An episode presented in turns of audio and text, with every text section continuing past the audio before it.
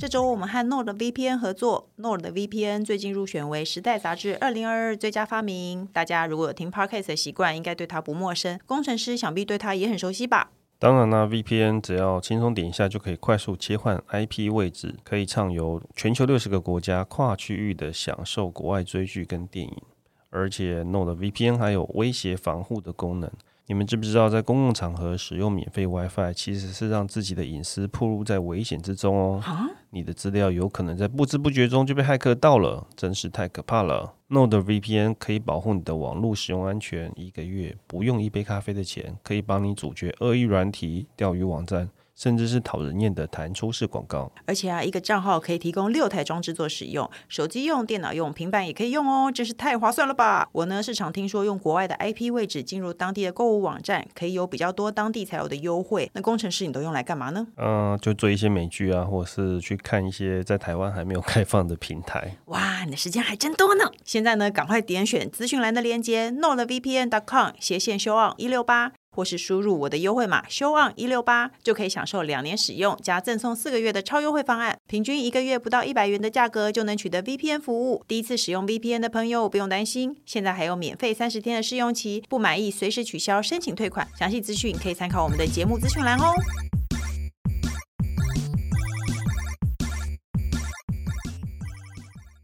Hello，大家好，欢迎收听。你好，我是宅女小红。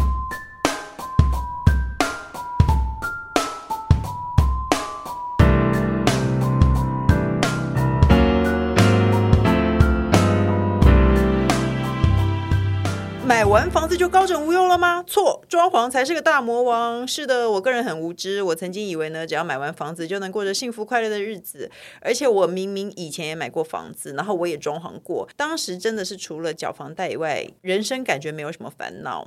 那不过呢，有发了我的朋友应该知道，最近我因为装潢的事非常的焦头烂额，而且我呢烦恼到都不觉得升息两次有什么嘞，我真的完全对于升息没有什么感觉，因为现在装潢呢，工料齐涨，有够贵就算了。它还有无数个选择题，让我非常的痛苦。那还有呢？其实我更想知道的是呢，我的一切痛苦的根源来自于我是因为买了一个太老的房子吗？那买新房子的人有这种困扰吗？所以呢，我今天就要和呢，不但是专业人士，而且也是我最近买了新房子的朋友来聊聊装修这件事情。那我们欢迎今天节目的特别来宾，其实也蛮不特别的啦，但是呢，就是他们都是买了新房子的地产秘密客 Ting 和 Sam。Hello，大家好，我们是地产秘密课，这是我们女子团体的开场，对，很很很赞，很赞，其实超丢脸的。哎，很多人说我们是地产界的 S H E 耶，你要不要来加一个？哦、我要少为什么不是地产界的 Twins 或者是呃？因为 Twins 很老啊，哎，S H E 也很老哎，最近没有双人团体吧？哦，地产界的左左右右，好棒哦，很棒哎，左左右右很棒。还有接下来就是已经发生的工程师，Hello，大家好。哎，你们会唱左左左右右的歌吗？不会啊，当然不会啊。你会唱吗？很多人很着迷哎，包括我。那你唱一下，你唱一下。哦，我是不会唱了，不是不是，但是他们好像已经长大了。哎，我我刚还想唱，但我突然忘记了，可恶！他们已经是高中生了吧？不要再讨论这件事情了，超歪楼。对，我们要问的是装潢的事情。那首先，我现在直接呢问大家专业问题，因为我觉得很多买房子进入需要装潢的人，他都很想知道装潢款和工期大概要怎么装，老房跟新房。我觉得以一个平均来讲，嗯。一瓶抓大概十万，算算是一个中等装潢。我之前听到的是八到十二，然后最近的大家就说可能要十五。因为这几年工料双涨的关系，所以其实以前十万一瓶十万是已经可以做到还不错，很顶级。但是现在就是十万大概也就只能算是中等而已。哎，我现在马上拿出计算机来算，所以现在抓十五是正常的。就是如果你想要做比较好的，有一些比较多木作啊，或者是会比较花一些材料钱的话，可能就要抓到十五。像我运气比较好，因为我是大概两年前交屋的，嗯、然后那时候疫情还没有这么的，就是缺工缺料这么严重，所以那时候我大概十五平的房子哦，室内十五平，大概我抓大概一平八万。嗯，对对对，大概一一平八万可以做得起来，但是他现在装潢那个费用就超贵的。他就是指 Sam，Sam 是我的浮木，因为我只要觉得我承受不了的时候，我就会想想 Sam 明明要买新房子，但是他还装潢 超贵，我心情就会好过很多。哎，所以你装潢了多久？我其实现在如果是一般人的工期，大概是六个月可以处理，就是如果简单一点，可能比六个月少一点。嗯，那像我家就是因为工程比较多，所以他现在是诶已经大概七个月，但是快交屋了，快完成了，快完成了。哎，我以为已经完成了耶，再再过三天就完成了。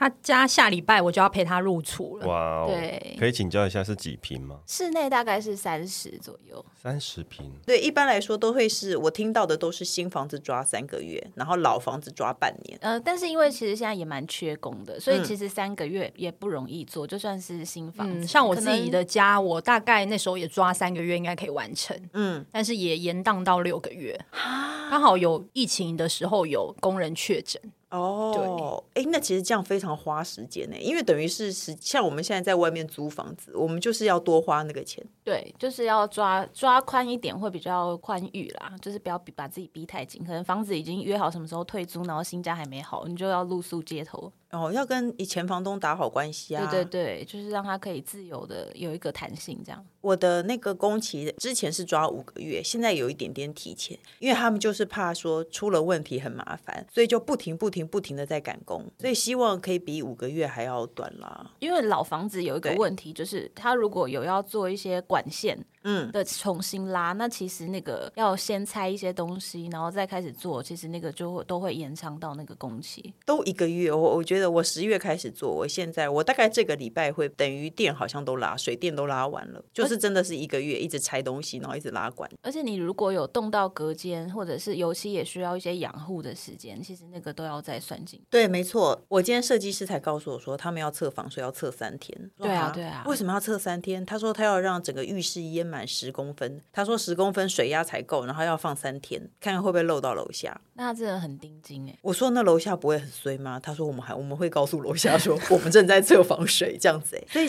所以都会遇到这种事吗？就是应该是说，如果你是买新城屋的话，预售屋的时候，他们其实建商当时就会做那个试水的测试哦。对，比如说一百五十公分有做到这么高的，嗯，对，就是他有做一些测试，所以在后续我们如果直接交屋，其实这个部分就比较不需要担心哦，其实一百五十公分很高哎。对，建设公司的试水测试，它不会放到一百五十公分放三天，你放心好了。对，它顶多就是用那个水冲一下，然后一段时间，然后觉得没有渗漏，就他们的测试水测试是这样，不会像小红家里的那个设计师还放到三天那么。所以我后来我发现，我慢慢的一直打听，我就发现我的那个设计公司是中等偏贵的，它没有到真的很贵，可是它确实是中等偏贵的。它工很比较细啊，对，就只能这样啊，一分钱一分货。所以你最后大家如果要装潢事前，可能需要打听清楚，不然的话，到时候因为我最近就为了那个装潢款项一直追加，非常的痛苦啊！你已经开始追加啦？我才我才动工不到一个月，追加三次，而且严格说起来，我是追加四次，我把二和三并起来了，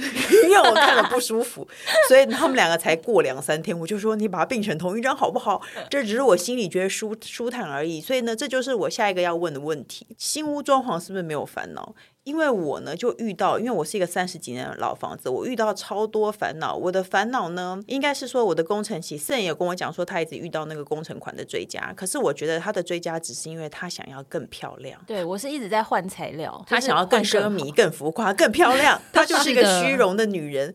对不起。可是那你知道我们三十年的老房子，我追加的原因是什么？这个墙打一打，觉得好像快要散掉了，我们好像要补墙，这有点可怕呢。对，没错，这个就会很可怕。然后呢，接下来我上一次遇到的就是呢，是柱子歪了。对，没错，柱子后来发现有一点歪，歪了两公分什么。对，没错，而且设计师都会问我说，他说要不要封板？因为我们那个柱子上面要锁门，他说你的门就会有一点斜，那你要不要封板，把它弄成正的？因为他就是知道我有预算问题，他就会说没有关系，你可以考虑，其实你不封也没有关系，这个问题不会是两三年内就出来的，可能要久了，或是突然来了一个大地震，对，你才会明显的感受到它歪掉了。可是问题。题就是遇到这种事情，只要不是二三十万，你要不要花钱？你会不会疯？现在你会疯吗？我一定疯啊！我绝对疯啊！听你会疯吗？这个钱一定要花的啊！对，可是我告诉你讲，我旁边的那位先生，他竟然说 我们要不要不要 花？然后他要在家里装商用 WiFi，商用 WiFi，他说要多几万块。我说那你把钱给我好了。他不封板，把柱子弄正，他要在家里装商用 WiFi。可是工程师是因为工作需要，所以需要商用 WiFi 吗？没有没有，他会假装他是为了我。他说因为你的工作需要，我今天已经走到一个即将可以退休的地位了。我从来没有拥有过商用 WiFi，我也可以走到今天。我真的不用装啊。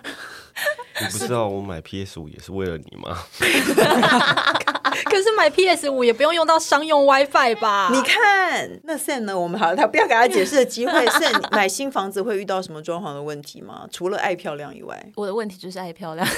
他的问题就是他的预算一直追加。我跟你说，因为整个社区都很新，然后每一个看起来都漂漂亮亮，然后大家都用的很厉害，然后你就会一直很想要越用越好。我觉得这是一个，就是就是你知道破窗理论嘛？就是如果有一个车子窗户破掉，大家就会很想要就砸破其他的窗。嗯，但是当你发现，哎，你走到一个地方，然后到处都是很好的车，你就会想说，嗯，我是不是应该去打个蜡？大概是那样。所以新房装修真的完全没有任何，你感觉不是打个蜡，你感觉是。哎，我跟你讲，他家细节非常多，就是从走进他家，就是有一个呃信义区豪宅卓白版的那个很漂亮的圆柱，嗯，然后一进去，它的天花就是弧形的天花，然后它每一个房门都不是像我们一般就是正正方方的嘛，它是有弧形的线条，所以其实对师傅来说非常难做的。对，而且我觉得大家要知道哦，如果你的设计师画了很多弧形的线条，而你有预算问题的话，你就直接叫他改成直的，弧的就是贵啊。只要对有角度就是贵，就方形的比较省钱，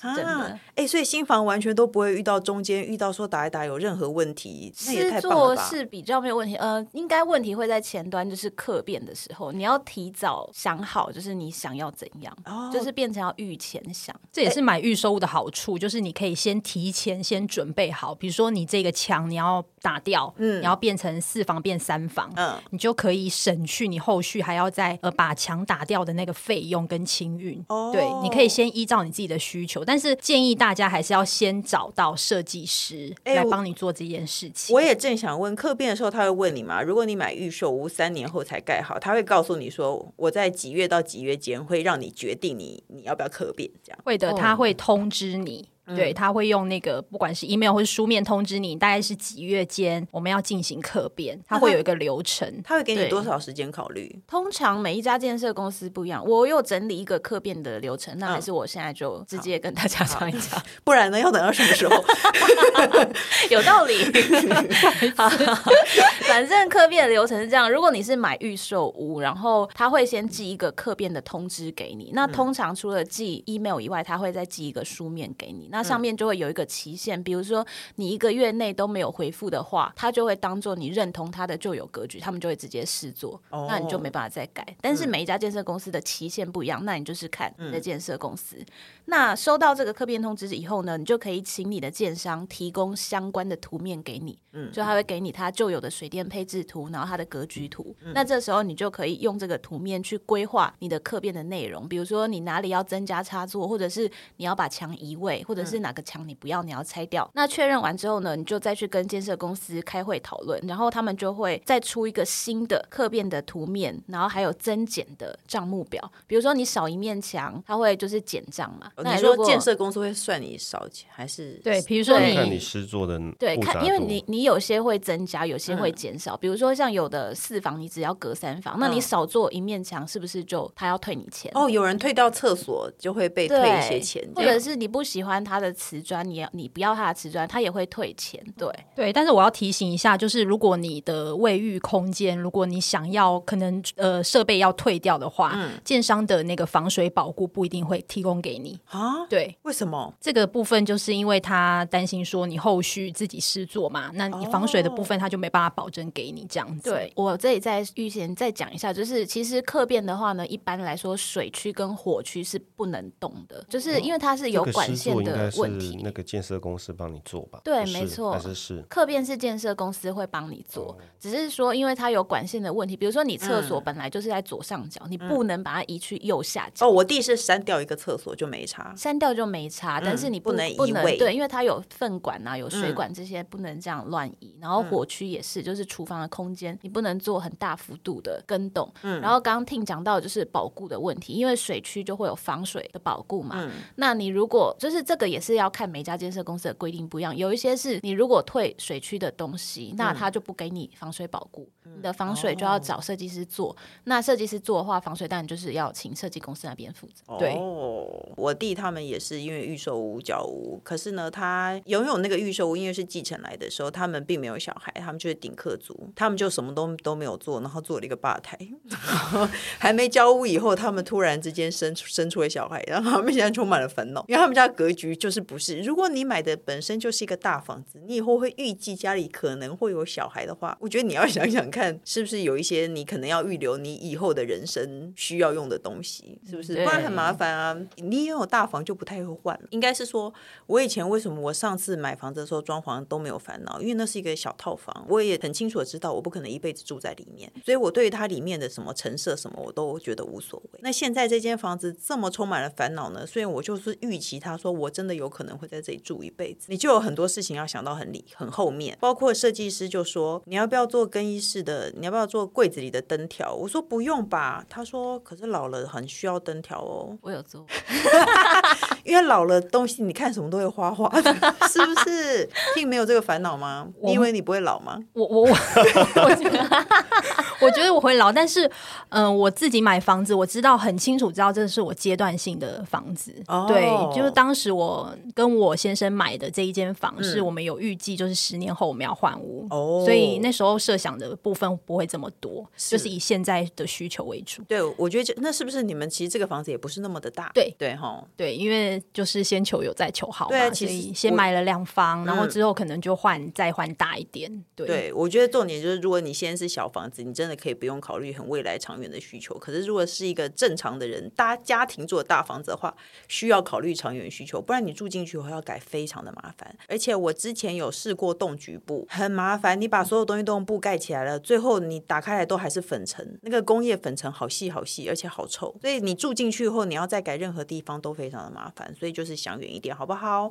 那接下来呢，Sam 跟我算是同号，因为我呢，我发现我们执着于某些特别贵的东西。我个人有说呢，我是用使用八千块门把，然后幸好我我真的觉得我自己很偷贼，以后因为圣用两万块的门把，我觉得非常的开心。那如果 你们两个门把都好贵哦，你知道有四十块的门把吗？两位，可是那摸起来会很松弛。工程师懂吗？我懂，松弛一定不好。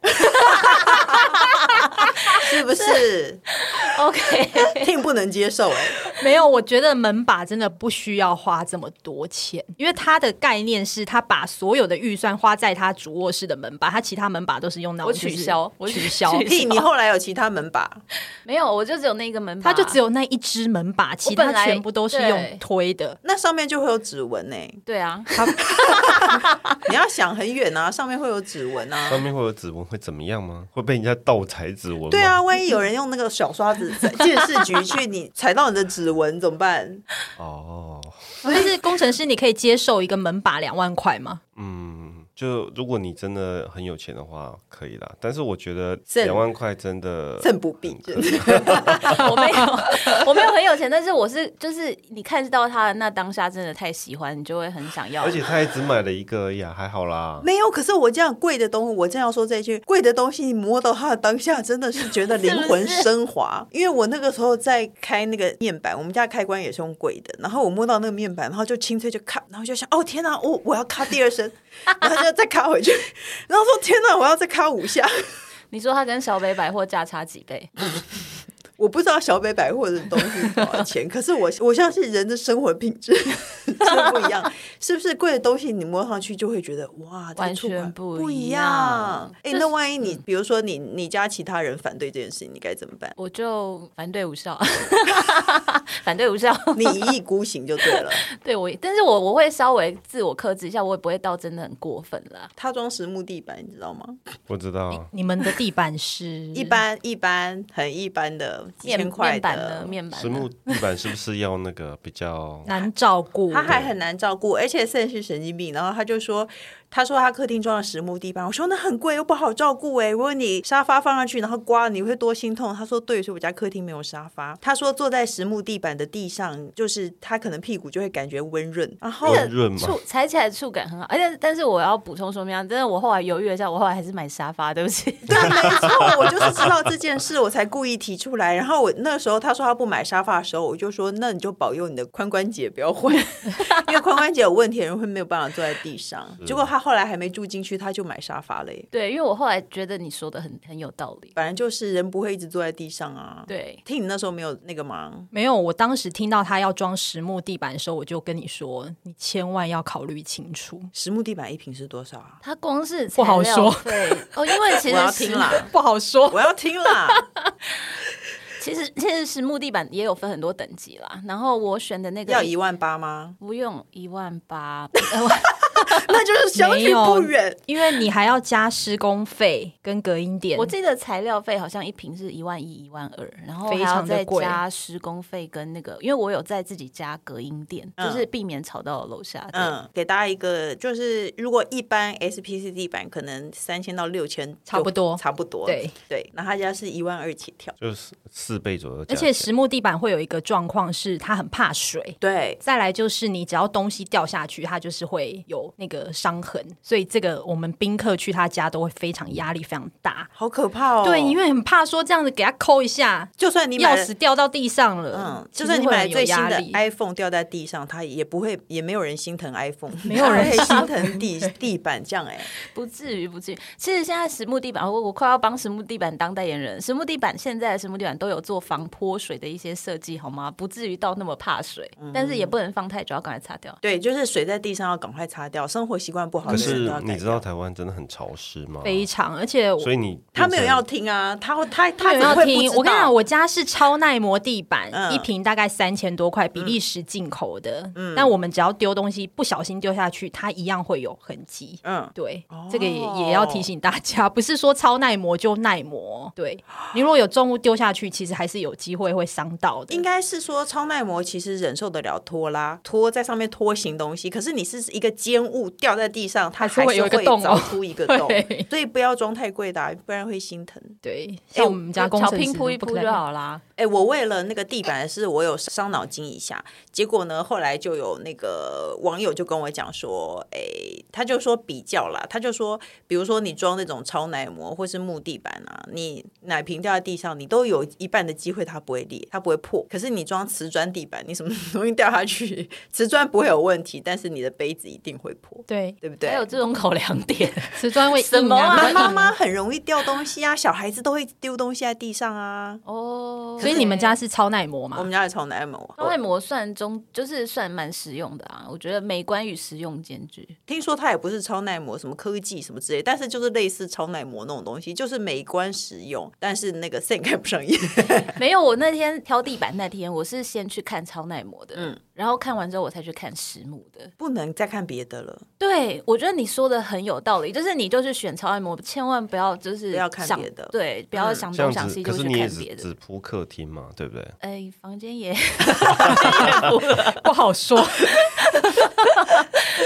我客厅有一半是大面砖啦，就是我不是全部都是实木地板，我还是有一半的部分，嗯，有铺瓷砖。我后来可以理解他为什么就是这一次会花这么多钱，嗯、对，因为他其实这是他人生第一间房子，也是最后一间。他对他不像我是阶段性的买房嘛，嗯、就是一步一步来，可是他是希望一次到位，嗯、然后他就一直住在这里。对，对我我现在也是有这种希望，就是希望这是我住一辈子的房子。虽然我房子很老，可能比较难，不过我也因为我自己也很老了，所以还。还是有机会，可是我，所以我就会想说，可以改善的地方就先改善。那你们有没有会去看装潢社团？因为我发现我最近加了好多装潢社团，然后装潢社团或者是现在有一些大陆的网络文章都会写说，怎么装你一定会后悔，五个内行人都告诉你不要装的东西。我有 follow 那个不正常的装潢哦，不正常的装潢 是很多那个很好笑，那个超好笑的。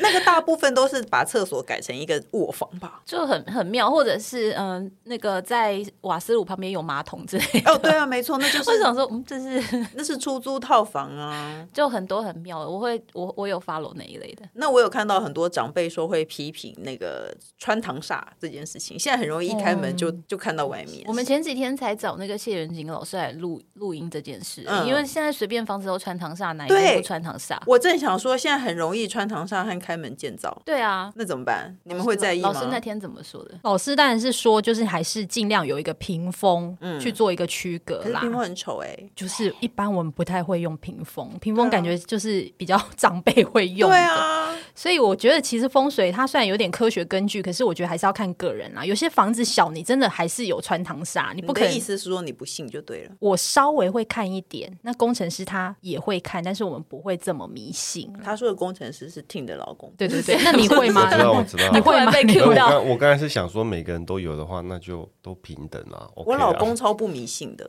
真的哦，真不愧是理工男。他也不拜拜，他也不迷信，真的哦，完全。那你也完全不不管风水那些？没有啊，所以他不成功。科学也是一种宗教啊，不要这样，我信的是科学。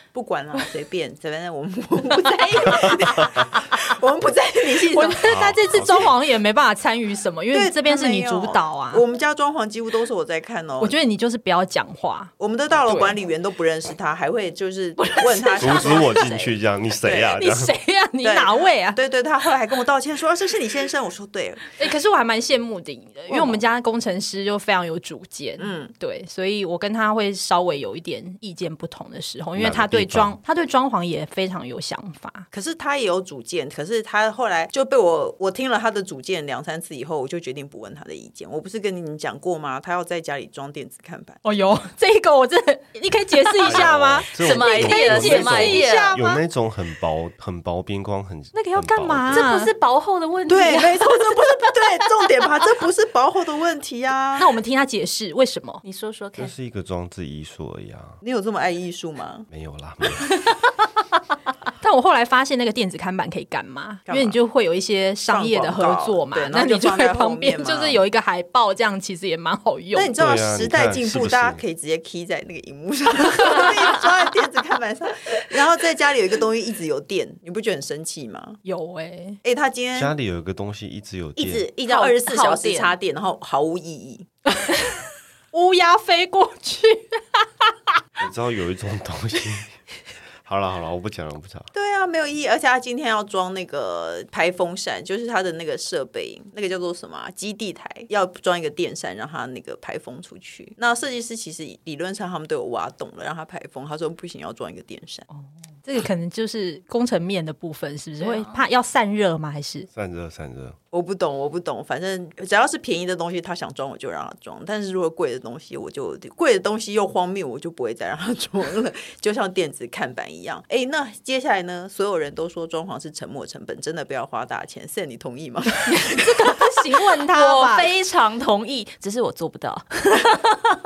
我真的很同意，尤其是如果是阶段性的房子，真的装潢不要花。所以我们只是在告诉大家说，我们这样花大钱，是因为我们是要注意。对，我们觉得因为我没也没钱换。下一间的就是这样的，所以我我因此而花大钱装潢，但装潢真的沉没成本。如果你这间装潢的好不好，当你要卖的时候，嗯、其实对房价的价差没有很大的影响，除非真的很好。对，除非真的是对，嗯、而且一般人其实他搞不好也不喜欢你的风格，对他反而觉得累赘，他干嘛要加这个价格跟你买这个房子？没错，所以你这你买的房子，如果是早晚有一天会卖的话，真的就不要花很多钱装潢。我那时候没有想着说我要卖，可是我会想着说，万一我有一天要跑路怎么办？所以我就跟设计师说，我不要有任何风格，实用就可以，我不用有太强烈的风格。像现在家如果都是很多圆弧线的东西，其实这就是一种风格，或是现在很流行侘寂风，嗯、或者是像 线板，对，现在家好像也是侘寂风。我看家很像是这样，美术馆就是有你有任何风格，就会有别人不喜欢的风险。对对，没有风格其实就没有别人不喜欢的风险。可是没有关系啊，你如果没有，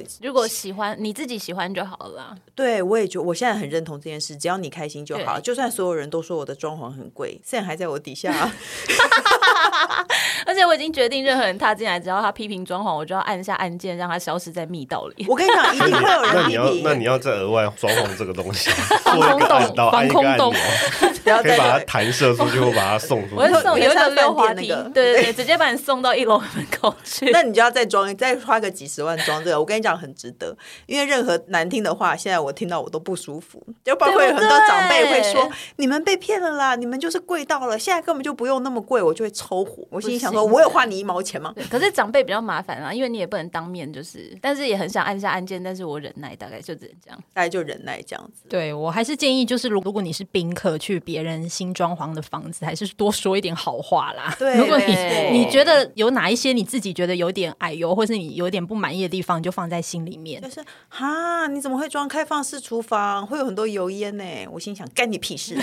对，是不是都是这样？对，我觉得就是如果去参观别人的新居，你就是要把他他家跟他的装潢当成是他的小孩，你就是不要随便批评别人的小孩。你是不是在帮自己买保险？因为我们两个。因为你家快要开放哦，我邀请你来哦。对，因为我也要说好话哦。你家快要开放参观了，对，而且门口有圆珠，大家先去添一下香油钱再踏进。而且、呃，大家不要穿新买的牛仔裤，因为新买牛仔裤很容易蹭出痕迹。哎、欸，这压力很大哎、欸！哦天哪，你背包包，如果你新买淡色的包包，你也不应该穿太新的牛仔裤。大家有这个观念，去盛家也不要穿太新的牛仔裤，以及不要背那个铆钉的包包来我家，会挂到涂料。对，压力很大哎、欸。不管啊，就是叫我们花了这么多钱，挂在梯厅，挂在梯厅，不要拿进来。对，对啊，没错，我们花了这么多钱给别人一点压力，又怎样呢？那最后呢，艺人可不可以分享一个你们觉得几年后你可能会后悔的装潢？有可能你现在装了，但是你猜你以后会后悔？你先讲一下你家的。先讲，因为我没有几年后，我现在立刻就后悔了。什么？就是呢，就是我家的那个客厅其实是有一个工作区，嗯，然后我当初的设计呢是把电视，嗯，放在我的那个工作桌的外侧。嗯，然后我那天就是他装好了那个呃电视外面的铁框之后，我走进去一看下风，因为那个铁框非常的高，就是把我整个人挡在那个铁框的后面，有点难想象。我有点难以想象，你得放照片给我看。对，因为呃我后来回去翻设计师给我的格局图，其实是俯视的，就是从上往下，所以我其实看不出来那个电视的高度会整个遮到我。哦、也就是说，比如比如这是我的工作桌，然后那个电视放上去之后，它的高度在这里。哦，所以就别人不知道你有没有坐在那里工作。应该是说，它原本那个高度是看出去是可以看到前面的景，然后跟客厅跟那个餐桌的一个呃距离啊，这样可以大家可以互动。但是它现在被那个铁框给挡住它的视线，它等于是被关在那个小小的空间里，对，非常的。嗯，我这个我我一看我就知道我一定会后悔，所以我就跟设计师说，立刻把它拆掉，然后重做一个铁框，要再花三万多块。对，铁框要三万多，你知道吗？我知道啊。这件事知道，这件事是要提醒你，就是设计图一定要看清楚。不是要看三 D 吗？现场他有旋转三 D 给我看，但是因为当天就是在设计师的那边，他就是他有现场给我看，但是我可能没有留意到这一件事情。然后他后来留给我们留底的就是那个俯视的，就是看不出高度的。对，这件事情就是我这次遇到的一个地雷。但是我现场我有没有我没有办法等几年，我当下我就要解决它，所以我就请他赶快来把那铁框拆掉。天哪，就三万块就没了耶！对，我超心痛的。可是他这样就之后就不会后悔了。可是那不是一般人会遇到的问题，真的吗？应该不是一般人会有的问题烦恼。我在想着，比如说很多人说装中岛会后悔，很多人都很多人会觉得变杂物。而且我之前我也一直是我的理念也是装中岛会后悔，可是我有装，因为我设计师说我们家格局不装很可惜。然后我的中岛是有水槽的，然后呢，其实我也蛮迷恋那个东西的。我有一个朋友家有装中岛，中岛水槽，然后我就记得，我就一直去找。他家照片，我在进他的 Facebook，然后一直翻翻翻翻翻照片，然后我想要证明说中岛也可以有它存在意义，结果后来发现真的上面都堆满杂物，我根本都看不到那个中岛。可是我自己还是装了啦，我觉得我会维持整洁，因为目前是新房子。我我两年后再问你，中岛上面有什么？应该不会，我觉得我的中岛应该是不会有东西的，我有信心，因为我做满了置物空间。对啊，我知道你收纳做蛮多的哈。对，我收纳做很多，因为我们东西多。那 Ting 你觉得有可能会后悔的事情是什么？哦，因为我这个房子已经住了十年了，嗯，所以我可以把我自己的经验分享给大家。嗯、就是当时呢，呃，就是建商就付了那个就是抛光石英砖嘛，嗯、然后我没有把它就是拆除，对，因为我们那时候因为要省钱，因为拆除还要一个费用，嗯、所以我们就直接把超耐磨地板直接铺上去。嗯、应该很多人都会这样做。我本来要这样做，但我后来没有。对，那这个发生什么事呢？因为台湾是热胀冷缩嘛，然后又会有地震，嗯，然后有一天，等一下我要更正，全世界都会热胀冷缩。哦，对，我看有一天发生什么事，悲剧来了，各位，捧共，我们家的抛光石英砖爆砖了，各位，为什么就爆了？发生了什么事吗？因为它可能填缝的部分，嗯、反正就爆掉，包了一个外衣，它更热，不是就捧共，然后好可怕，我们家怎么了？你知道吗？全部捧起来啊！啊，对，那怎么办？就只能这这时候呢，其实你走路都有点困难。我记得我那时候走路是怎么样哦？我是我们这样慢慢的走，因为怕会跌倒啊！天哪！因为你知道我的那个超耐磨地板全部浮起来了，根本没办法住人。然后呢，后来我们就紧急的找就是拆除公司。把我们下面的，就是那个抛光石英砖给拆掉，嗯，然后再重新的铺设。哦，对，然后所以这个就会有一点麻烦。然后加上我们当时是先铺了木地板之后再放系统柜上去。嗯，哦，那好麻烦哦。对，所以有一部分是拆除不了的。嗯，现在就只能放在那边。哦，对，所以所以也提醒一下听众朋友啦，如果你要装超耐磨地板的话，可能要思考一下这个问题。哎，我本来也没有想要拆，因为我为了要省钱，然后。我们那是一个很老的房子，设计师就说你，如果你可以忍受，他说脚感其实会跟你真正直接坐在地上会有一点点不同。他说，但是如果你可以忍受的话，其实是无所谓。我那时候想说，为了省钱，我一定可以忍。结果后来因为老房子实在是地不平，然后我就只好把我的所有的地板都敲起来，然后重新抹地整平，然后花了二十几万。哦，这个蛮重要的啦。你看一下我的经验，其实我觉得这个是蛮重要。然后另外，呃，我觉得台湾人其实在装潢房子的时候，会希望把房房间做到满嘛？嗯、就比如说你这个空间，你就希望可以做到四房，嗯，就做多一点房间。但是我觉得其实现在因为我们东西都蛮多，嗯、我还是蛮建议可以做一个小型的储藏室。嗯，这个部分可能很多人没有思考到。哦，就是、我很喜欢储藏室，很棒。对，因为我们其实昨天去了那个艺人的家，家对张琪慧的家，他就有做一个储藏空间。我发现那个对我们来说蛮实用的。储藏室对任何人来说都实用吧？对，而且就是我们可以放行李箱，或者是大型的一些，比如说物品。嗯，对，那你其他家很干净，他也有小孩，嗯，可是你就会发现他把那些比较杂物的东西、比较大件的东西都放在那个储藏室里面，因为他只住了一个礼拜吧？哎，三个礼拜，三个礼拜啦，对啦。但是的确，他的储藏室里面堆满了东西。有，我现在的家有储藏室，很快就会爆了。可是我我新家没有办法做储藏室，因为太小了，我就觉得很遗憾。不过我另外一点我不遗憾的就是呢，我现在家的储藏室已经是门打开东西就丢进去，然后打开来就像土石流一样，所以我也觉得我可能也不适合拥有储藏室了。你可以在里面放个层架好吗，小姐？我家有层架，可是对我家有层架还土石榴，没有石榴很可怕哎。那是因为你的储藏室应该是长形的，刚好可以让你放钢架，其实是最理想的。可是我的储藏室的形状不不理想，就是老房子那种很不理想的储藏室，机灵的一个形状吗？它是它不是可以让你放一排置物架的，它有点一个猫字形。哦，对。可是如果你放了柜子，其实旁边放柜子门就打不开，那最底下放柜子底并不宽，你知道，你只能放一个窄不好用的储藏。对，其实是不好用的储藏是，要可以让你放长的钢架才行。不过我最后想要跟大家分享一件事，我后来觉得一定会最后悔的事，就是找认识的人装。真的吗？而那个认识的人不是很熟的，很熟的朋友不在此限。如果你跟这个人很熟，你可以找他。可是我觉得你找那种半熟不熟，或者是长辈介绍，一定会后悔。长辈介绍不不不对。你不觉得半熟不熟人最会坑你钱吗？因为你会觉得他会觉得你相信他，你也会觉得他应该值得信赖吧？我们有一点认识。坑钱我是没有想到哎、欸，但是我是想到说，就是出现一些问题的时候会，你又不好意思凶他，对对，不好意思凶他，有可能坑钱，而且你又不好意思凶他，真的、哦。所以根本不要找半熟不熟，你找你找不认识的，你可以每天摆晚娘脸给他看都无所谓。不是吗？其实也不会啦，每次去那里都会好一鞠躬，都会笑呵呵的，还会带饮料，辛苦大家喽。我们先走喽，每天都这样。这不是我刚做完的事吗？对啊，其实都会这样。可是我意思是说，你找半熟不熟人，我我后来看过很多人都说他们找半熟不熟人非常后悔，然后你不好意思质疑他，然后最后后来发现其实他也没算你便宜哦，是不是很烦？所以喽，就是今天这个装潢的经验，就大家就听一听看喽。那最后我们节目还有一个单元叫做“笔友青红灯”，我们要一起解决王安的问题。他说，约莫十年前在《男人帮》杂志上看到宅女小红专栏，就对你很有印象，直到最近又在 Podcast 上收听到你的频道，便一听成主顾。本来上周想咨询感情问题，因为我被我女友甩了。他说不是因为我没有钱，但当下讲的每个理由都跟钱息息相关，还呛我是个买不起香奈儿包的人，要拿什么给他未来？好戏剧化的台词哦。他说其实现在还是有点走不出来，不过呢，本周有了新的问题，他明明就走出来了。他说想知道小红为什么想做 Podcast，如果我现在投入的话，有什么须知事项吗？最近听了很多，觉得投入的话可能可以转移一下注意力，求求你们给我一点建议吧。他是期待未来能成为 Podcaster 的半路粉。哎，我不禁要说这这男孩很棒哎，他已经走出来了，因为他被甩了以后，他是一个励志的心情，觉得自己要就是充实更充实什么的。可是我觉得这个女生很有问题，因为她现在买不起香奈儿包，不代表她以后买不起。工程师以前也有给我香奈儿包，但她现在买不起。所以不一样，我觉得工程师现在不代表未来。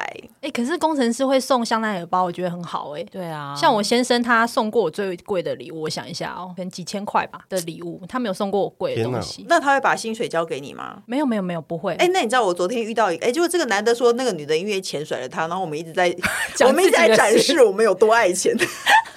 我昨天遇到一个财经专家，他说他的钱都给老婆，他的股息什么股利什么都给老婆，然后他再跟老婆领一点。他说这也是乐趣啦。哇，稀有动物，每个月几号跟老婆领？不过有一种人就是这样，有一种人就这样。那要去哪里才可以遇到这种人？对啊，没错，我们有问他，我们当下都不是这样哎、欸。我们当下所有的女生都问他说为什么？他就说，而且他说他交往的时候就会给那个女朋友一个月，比如说一个月一万块，然后第二年一个月给两万块。我们说为什么要怎么样？女生要怎么样才可以散发出这种气息？哎，可是这个这个听众他刚。好闹哦！我们回答错问题，他没有回答了。呃，我我们不但没有回答，还跟让我来回答，抛弃他的前女友，站在同一个阵线。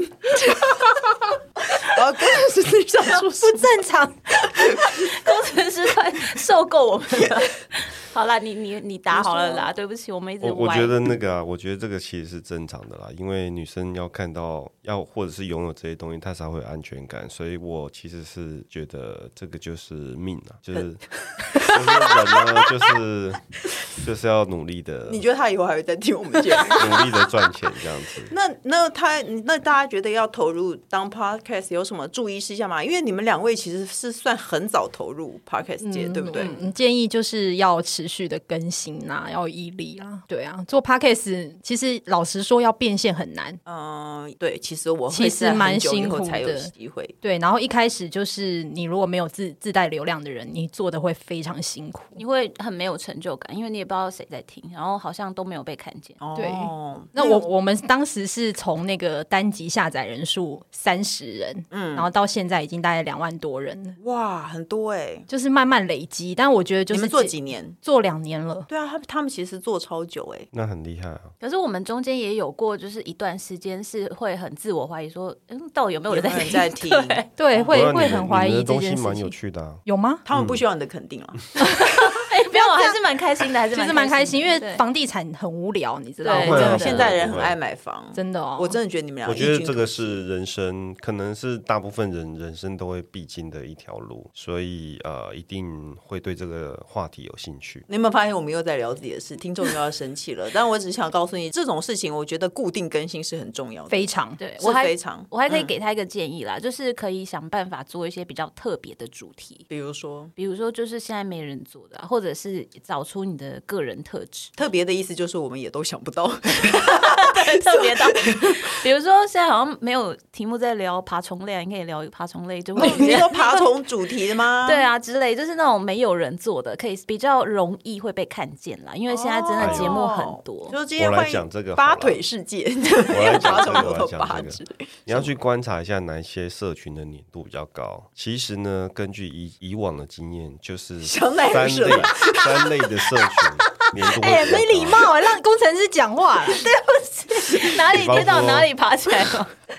好了好了，算了，谢谢大家。好了今天节目就到这里。